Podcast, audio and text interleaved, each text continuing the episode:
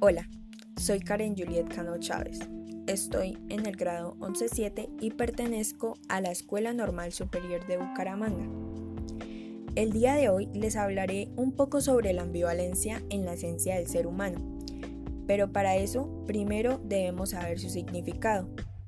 La ambivalencia es un estado de tener simultáneamente en conflicto sentimientos hacia una persona u objeto y también se puede referir a situaciones donde sentimientos mezclados son experimentados.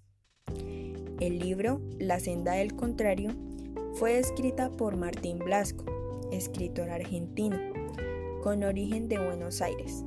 La ambivalencia es algo que lo define y también lo caracteriza a él y a su libro, ya que es una persona multifacética que puede escribir sobre muchos temas y diferentes géneros. Este libro nos habla sobre Faruk, un hombre que va por el camino pensando y reflexionando acerca de todo lo que hay a su alrededor.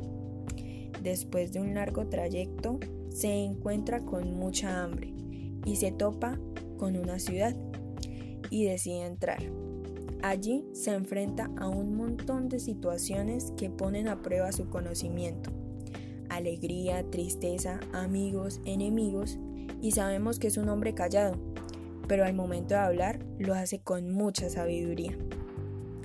Se va ganando el respeto de muchos, ya que combate contra los soldados del rey, pero al final del libro nos deja impactados, ya que todo ese conflicto es consecuencia de todo lo que Faruk hizo a lo largo de los años.